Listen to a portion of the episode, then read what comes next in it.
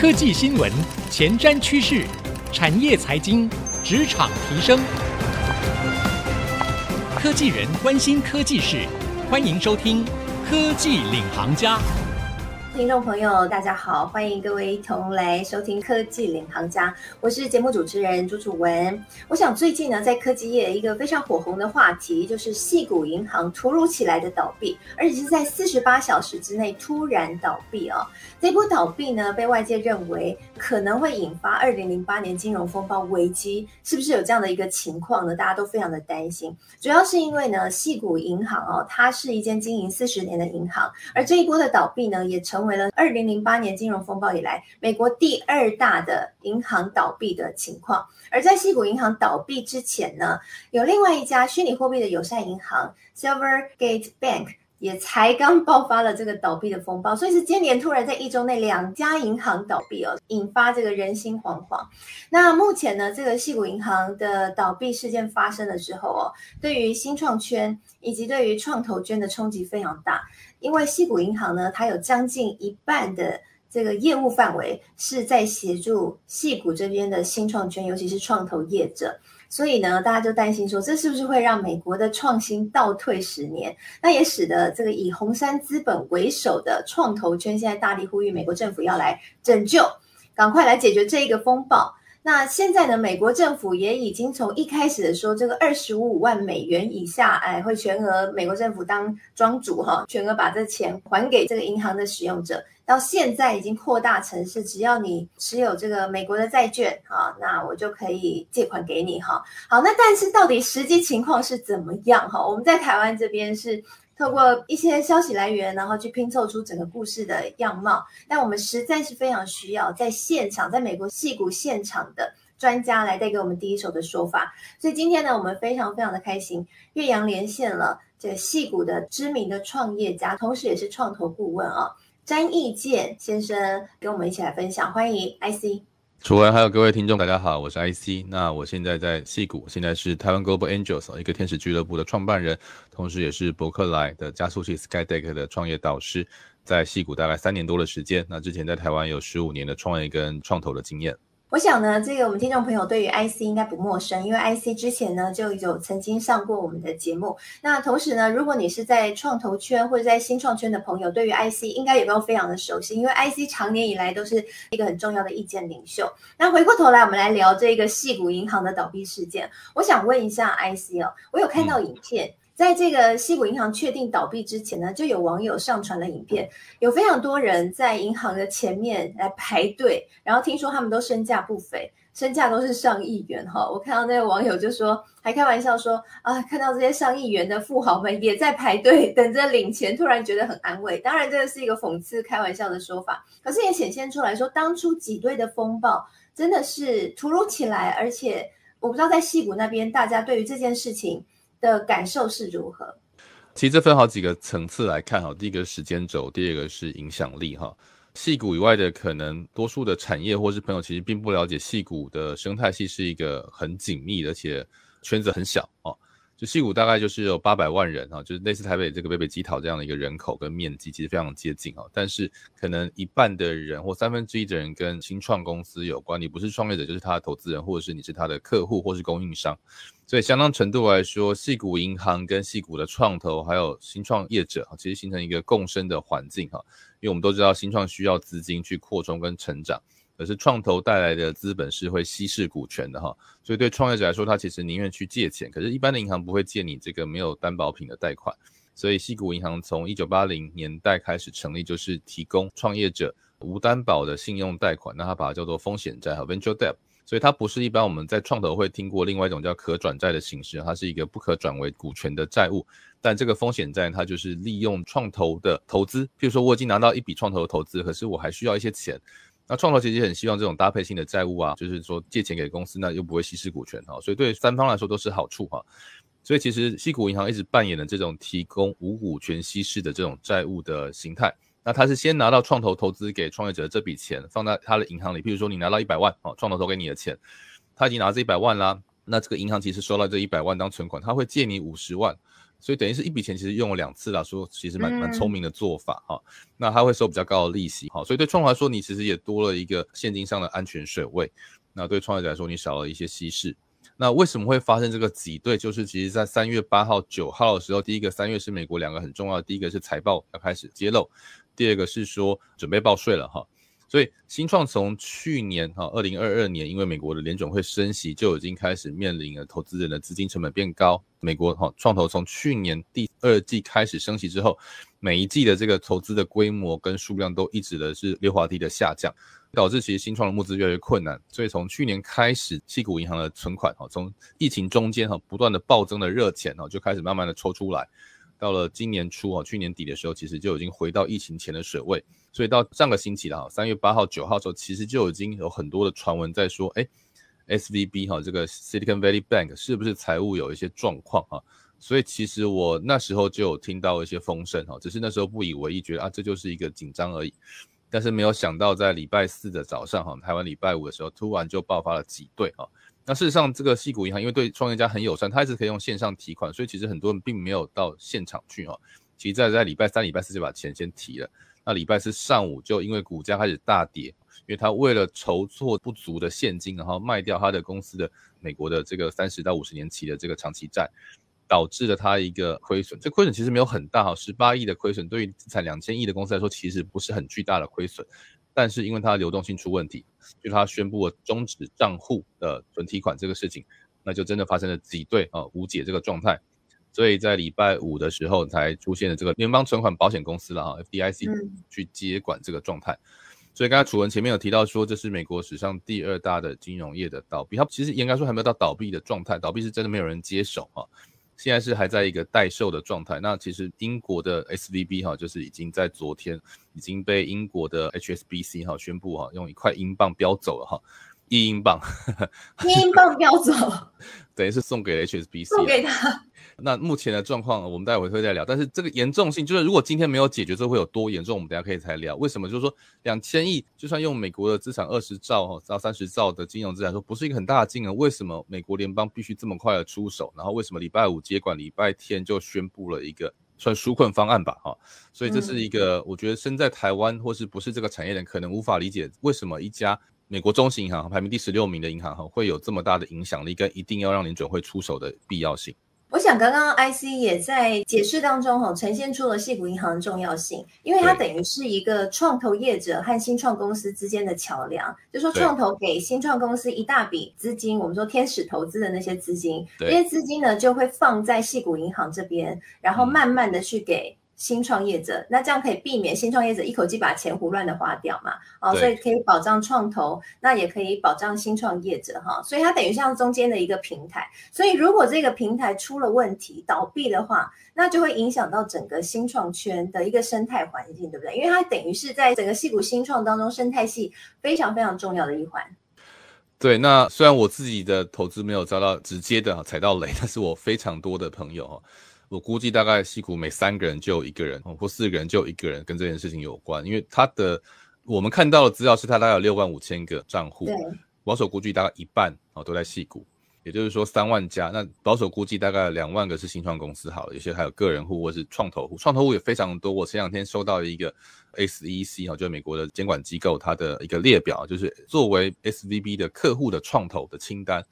非常可观。它有四十六页，每一页大概有一百三十到一百五十家基金公司，就加起来大概五千八百笔的资料，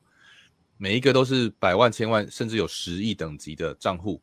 你算一算，就是至少在五百亿到一千亿。那这公司资产两千亿，就是它大概就是有一半以上是创投的钱在里面。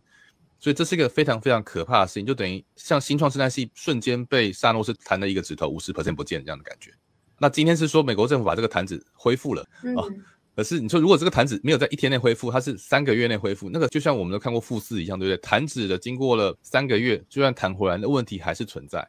所以今天这个流动性是一个巨大的问题啊。那为什么会发生这个问题？当然有非常多这个银行业的人哈，跟创投业的人分别在两边论证啊，就是说觉得啊哪边问题比较大了哈。但是无论如何，第一个创业者是无辜的，他没有做错任何事情，他是听创投的建议说把钱放在里面，甚至创投也是非常信任这个机制的。当然，这银行的监管可能，就是因为买了这个长期的美债嘛，啊，那理论上国债是一个非常非常可靠稳定的东西啊，但是因为国债它虽然这个给的利率固定哈，然后在最后到期的时候哈，你卖掉就不会赔钱，可是问题是它在平常的时候债券的价格是波动的嘛。当外面利息在涨的时候，那它的债券价格就变得很差哦，所以它的亏损来自于这个价差。当它必须卖掉这个债券的时候，来使用它的现金的时候，它就必须要赔偿这个损失。当他必须要做到这个程度，也就是他引起外界的一个高度的质疑，说那你是不是现金准备不足？那事实上，所有的银行都不会把所有的钱拿来放在存款上，他一定会拿出去投资啊，哈，买债券啊。所以最大问题是说，那如果我们复盘，就倒退回去看，有没有办法解决这个可能的问题？哈。那我个人认为是很难呐，因为其实这个不是美国单一银行的问题，这也是为什么联总会这么紧张哈。因为看起来，呃，有非常多的金融机构做了分析，就是其实目前为止，美国很多银行也都有类似的问题，只是系股银行的客户集中度特别高，提款的需求特别强，然后它呃买债的比例特别高，这三个加在一起，让它同时爆掉了，就这样子。嗯，其实最重要的原因应该还是来自于美国联准会的激进的升息哈，因为这一波升息，哦、对，对，让去年出现了。几十年难得一见的股债齐跌，所以在去年的价格其实没有人能够料到这件事会发生，而且因为通膨几乎打不下来，这个是所有经济学家也没有思考过问题，就是美国的缺工问题没有解，因为过去的通膨就是来自于这个呃利率太低啊，然后呃一旦升息就开始造成失业啊，然后裁员，但是目前为止只有白领在裁员，因为因为过去的这个金融业跟呃房地产业还有科技业在疫情后半段哈那个升了太多了哈，必须要做修正。但是美国在疫情期间所损失的啊，包括移民损失掉一百万，然后劳力损失掉一百万到一百五十万啊，因为过世或是因为 Long COVID 造成的劳力损失啊，这个三百万的劳工，大概一百万是白领好，两百万是蓝领，这蓝领的缺工是没有办法补回来的情况下，造成了食品业、零售业、交通业的成本非常的上涨，所以这件事情就导致其实通膨真的打不下来，那只好一直升息。激进的升息，这个升息的现象，投资人哦，因为资金成本太高，就纷纷缩手，所以它是一个一连串的雪球，这个雪球越滚越大，现在就是到了第一个啊，踩到一个地雷的状态。嗯，哎，我觉得刚刚 IC 提到一个非常有趣的观点，嗯、就是说这一波其实我们在台湾一直在关注，说为什么升息升得如此了，但是失业率还是相当的低。那其实 IC 刚刚有提到一个关键点，是在疫情期间这些人才有出走的问题，是吗？对，包括有提前退休或者是这个呃到外州去住，因为纾困金嘛哈，所以有一部分的劳力是离开劳动市场，大概估计是五十万。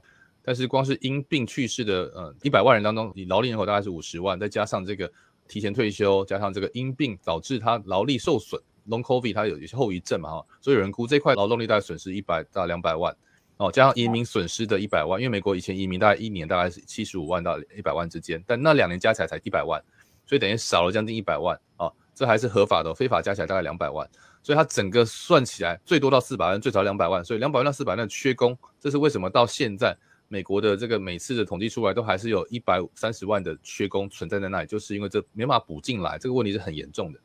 是，哎，所以这换句话说，嗯、我们在台湾这边，如果要从失业率啊来观察美国的经济状况，其实现在已经完全失准了。对，因为它是不会，它是没办法，这是结构性的问题。而且劳动政策不归联总会管嘛，联总会唯一能够动就是利率跟汇率。OK，所以它只能用金融工具跟手段。可是因为今天美国的参议院跟众院两党个别议院就不太可能做什么重大的移民政策的调整或劳工政策疗程，所以这会导致其实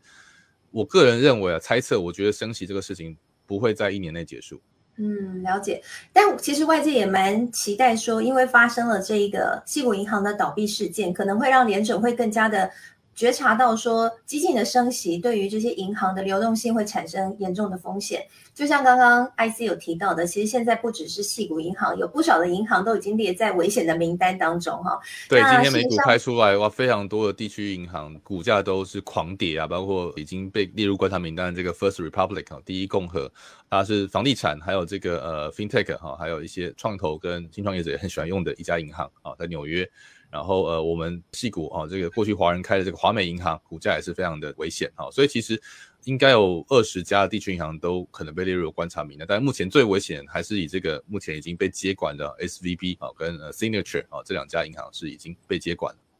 那其实刚刚 IC 也提到了一个重点，是说这一次细谷银行出现问题，一开始是来自于说它认列了美债的损失嘛。我们知道美国升息让债券价格下跌蛮多的，所以它认列了这个美债的损失。那其实大概就是十八亿美元对，还十趴而已啊，说起来不是很大。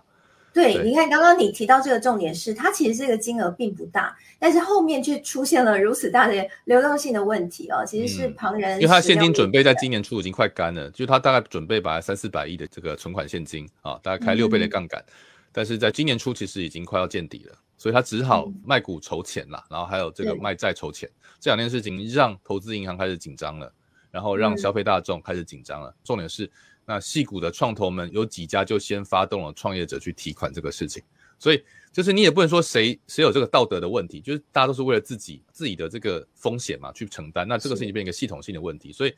当然所有人就会怪说，那为什么 SVB 当初要去买这么多的债哦？当然这个事情对于金融业来说是不可接受，我很多金融业朋友是觉得 SVB 这个公司治理有严重的问题，或者这个风险管理有严重问题，可是我觉得以过去 SVB 在业界的信誉跟操作方式来说，他并没有做很不对的事情，他只是没有应变到这个事情的严重性，因为他的性质特殊，他的客户集中率太高，导致当他存款掉下来的时候，他也许应该先去找一些应变措施来做，但是可能来不及做，或者没有人要接手这样子。是，其实，在台湾这边也有很多的讨论，是聚焦在。矽谷银行，它在财务操作上面，它单压单一个资产，所以造成这个问题，嗯、也有很多批评的声浪。但我想啊，今天我们采访你，因为这个是属于比较金融的范围啊，不是我们今天的重点。我们的重点是想要问一下说，说那细谷现在整个生态圈出现了细谷银行爆发这样的一个危机的问题。我们知道，嗯、对，其实，在去年的时候，应该说在过去这几年，细谷银行呢，随着整个科技的大幅的增长，哈，我们说前几年这个科技是大爆发，对不对？随着不管是 AI、元宇宙等等的这些议题呢，是大爆发。其实它在资金的募集上面啊，是成长的非常的多。我昨天有查到一个资料，是说西谷银行随着前一波科技热潮吸收的资金量呢，在二零二一年的存款。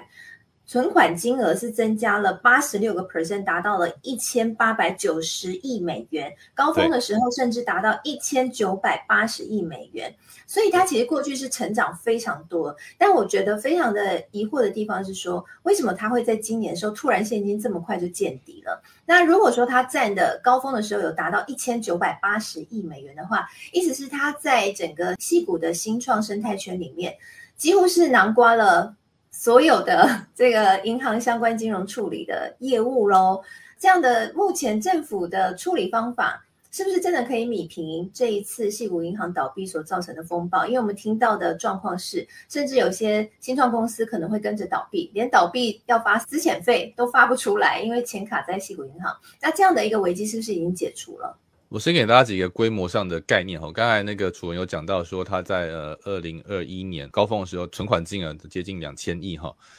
美国一年的创投哈募资金额在疫情前大概是呃四五百亿到七八百亿，那二零二一年是很突破千亿一千两百亿这个数字啊，那我们平均就说八百亿好了，那通常一个创投拿到现金，它大概分三年到四年投出去。也就是说，一千两百亿就算分四年出去，每年也是大概四百。就是说，持续来说，每年一年大概美国创投会投的钱，也就是在千亿这个上下这个规模啊。那当然还有一块是上市公司，上市公司筹款的钱也都跑到这边来了。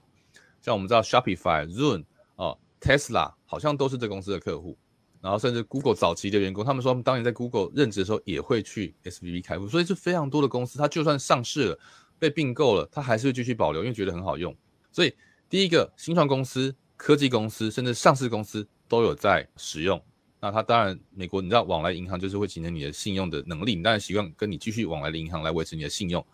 第二个是说，创投也因为因为美国是一个换银行，然后或是汇兑哦，台湾我们已经习惯这个 ATM 提款了，几乎成本很低，或者十十块钱以内。诶，美国这每一笔都要缴费的哦，而且可能要花一天两天，有时候还要人到现场，所以他当然为了这个手续啦、时间成本，所以他宁愿就是。包括创投，包括投资人啊，创投还有投资人啊，创投投资人跟创投自己，还有新创公司哦，还有新创公司的客户供应商都在 SV 会开户，这也是为什么一开始楚文有讲到哈，今天跑去现场的都是大咖哈，因为第一个只有超过二十五万这个联邦保险以上的才会紧张嘛，理论上二十五万以下都是小咖哈，可是偏偏就是大咖的特别多啊，就是因为它不是一般的商业银行啊，基本上你不是在拿到创投的钱，你也不会特地跑去 SV 开户了，因为其实。美国加州还有非常多的当地银行，那我像我们会去 Chase 啦，哈，JP Morgan 或者是这个 BOA 哦，这两个是比较多人在用的。然后像这个华美啦、国泰啦这种华人会用的银行哦，你会跑去 SVB 开，几乎就是因为你拿到了上百万以上的创投的钱，那创投的钱也会继续 park 在那边，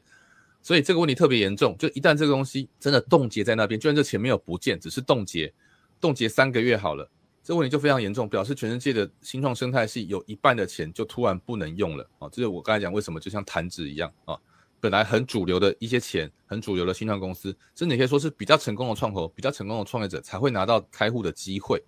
所以这是一个有点像反淘汰一样，就是说，就是最主流的、最老牌的创投、最厉害的创业公司都在那里，然后突然他们不能发薪水了，管理费发不出来了。我们本来认为，如果这件事没有解决，可能很快会出现这个卖房卖车啊、卖股票的潮。但是目前呃，因为政府出面了，所以目前没有这么严重的连锁反应。但如果真的是本来那个现象的话，这里面千亿的钱不能动是很严重，因为它不是整个美国金融体系，是全世界的新创体系的源头核心。就突然不能交易的这个事情哈，然后发不出薪水，这个是一个，就像你讲，连遣散费都发不出来，要去借钱，要去抵押，听起来是很可怕的。是，所以不只是美国矽谷的新创生态圈，它影响到的是全球的新创生态圈，钱都在这里就是了。对，像我自己也有朋友在台湾，他是台湾新创，可是他拿到，譬如说像 Five Hundred Global 啊，五百。五百是一个台湾国发基金有投资的这个公开资料哈的美国的创投和加速器，那它的所有基金几乎都在 SVB 上，所以就我听到的消息是，它有百分之七十的投资户的存款也都在 SVB。那全世界最大加速器 YC，那五百大概是有三千个 portfolio，那七成就是两千家。那 YC 全世界最大加速器有四千个 portfolio，它的说法是三成哦，那也是一千两百家，光这两个加速器加起来就是你看已经三千五百家了，很可怕的数字啊。那更不用说什么 Sequoia、Andreessen Holowitz 啊，这些大家听过传统最厉害的创投，几乎都在里面有一部分或全部的资金啊，他们所投的 portfolio 很厉害，都在里面。这些 portfolio 不会只有在美国啊啊，我刚才讲就是我在台湾的新创朋友也有在台湾拿到五百的钱，也是被五百通知啊。当然五百跟他说不用担心，他们目前在寻找解决方案啊。可是如果连创投自己的钱都卡住，这真的是一个非常夸张的状态。那我个人认为，其实创业者可能都还稍微有恃无恐。虽然说你可能创业失败，可是这个创业者应该是外来的嘛，所以到最后其实大家也不会怪你啊。然后你还可以找到工作。可是创投可能就会被你的投资人认为说你管理财务能力有问题啊，而且你就没钱，怎么再去募一个资金？这现在没有没有钱可以募啊。所以为什么身为 VC 的，其实？第一个 VC 当然声量比较大了哈，那第二个你看 VC 还团结起来，一百二十五家 VC 跑去这个啊联署哈，要支持这个 SVB 哈，希望美国政府或是他们其实是透过比如说民代哈参议院或众议员哈去游说或者说去设法去找出 solo 选哈，但是你看它其实创投的担心是比创业者，因为没有创业者跑来做这个联署嘛，当然创业者可能声音也比较小哈，但是你看连创投哈都跑出来，又像拉下脸来去做个事情了哈，其实问题是真的超严重的。嗯，我想这一点哈，如果大家有在关注新创圈的话，应该知道整个可以推动科技持续的演进，包括最近非常红的 OpenAI，它其实也是新创公司。你看它掀起了整个科技业的滔天巨浪。本来这个礼拜的头条新闻应该是这个 Chat GPT Four 嘛，对不对？就突然变成是 SVB 也超级好笑的。是没错没错，但我我们想要跟大家分享的是说，大家所感受到的这种科技的大跃进，其实背后就是来自于这些新创业者的努力。其实很重要的是，也来自于说有资金的支持，不然他怎么能够有办法去研发？所以其实当初爆发这个风暴的时候，就有专家担心说。很可能如果没有处理好的话，会让整个的科技的往前进展的脚步大大的停滞，甚至会让美国的新创倒退十年。不过好险，现在美国政府真的知道事情的严重性了哈，那也祭出了一个让我们大家感到非常，嗯、呃，应该说大开眼界的一个新招式，就是 BTFP。然后意思呢，就是说这些呢，所有的呃，西谷银行的相关的受到影响的人员哈，受到影响的这些创投，如果你有美债的话。对不对？这些银行，如果你有美债的话，基本上存款就借款给你，被换成美债。对于存户大家看不出来，可是就是银行可以去证明这个事情的话，就钱没有不见，钱只是变成你现在不能用的样子，可以这样说。那那美债就是美国政府发的，所以美国政府拿美债当做抵押品也是合理的嘛。他只是拿自己的债券换资金，然后来提供支应而已，他并没有发。货币就是说，我看到很多朋友说，哇，是不是又一波 QE 啦？美国政府要发钱了，但是他并没有真的提高货币供给，他只是拿原来就存在的预算啊，拿外汇稳定基金的钱啊，应该是二十五 B 哈，两百五十亿，先去支应这个存款的需求，那也基本上也是无限量的供应资金了。可这个无限量就会让哦，你是不是发钱啊？他并没有发钱出来，因为美国其实还在一个缩表的时程当中哦，基本上联准会也不会轻易的去改变升息跟缩表这样的一个重大的关于整个美国的经济决策。但是因为这件事情，SEC 会会烧非常大哈，就是说其实财政部的问题会比联准会高很多，所以为什么是叶伦哈跟着鲍威尔出来，就是因为这是一个联准会跟财政部必须共同面对，因为升息是联准会决定，但是今天美国的股权交易。资本市场啊是财政部负责的哈，所以他必须跟联总会去协商，我们怎么找出来一个 solution，是我不影响你的这个经济决策，但是我的财务面我不能让美国失去了这个创新引擎，甚至有可能被中国超越啊这个风险，我觉得其实这是没有去讲的一件事情，但是。不管最后这个 S D B 讲落谁家哈，或者是这个很多信托公司万一真的冻结之后需要拍卖，是不是会被外国买走？这都是难免的风险。对美国现在急于在做，譬如说晶片法案这种事情哈，半导体啦、AI 啦哈，正要超越的时候，突然被熄火，而且是自己搞的这个砸哈，就是。很矛盾又很冲突又还蛮好笑的事情啊，所以其实他必须要解决这个问题跟冲突。嗯嗯，那就 IC 你这边来评估，美国政府现在出的这一招，已经可以完全的来灭火了吗？我觉得火还在，就其实其实去年大家就听过嘛，在去年升息的时候，对不对？美国好几家 VC，包括 YC Five Hundred 啊，然后 Sequoia 啊，都发信嘛，然后说资本寒冬已来。所以这事情现在才是寒冬还不到一半呢。我个人觉得，其实本来认为说今年底，现在看起来这个还会更久一点，还会更冷一点。虽然 SV 目前暂时看起来暂缓了这个炸弹的爆炸，可是我觉得其实它会引起一波银行的紧缩，所有人都会放拿放大镜去检视所有的银行啊，那所银行的决策也会变得更保守，所以本来发的这些风险债就更难发了哈。当然。本来这个存款也被提出去，所以风险债也没有太多的额度可以使用哈，所以就导致说对创投来说，它现在融资也难，借款也难，那营收也变少，所以三重打击之下，呃，我觉得下半年就已经会出现了。现在有小幅的裁员嘛，修正潮，那我觉得新创的整病潮应该快要出现了。那这个事情是很困难不去面对，但是一定要发生的，因为就是洗牌啦。当然，从投资人角度不见得是坏事，可是对于我们很多朋友都是工程师、都是创业者来说，这的确是辛苦的一个过程。但是也有人说，哇，戏股已经从二零一二年 QE 开始到现在已经好日子过十年，这也是事实了哈。凡事就是这样，有正就有负嘛，有阴就有阳，这就是一个循环，大家也不用觉得太。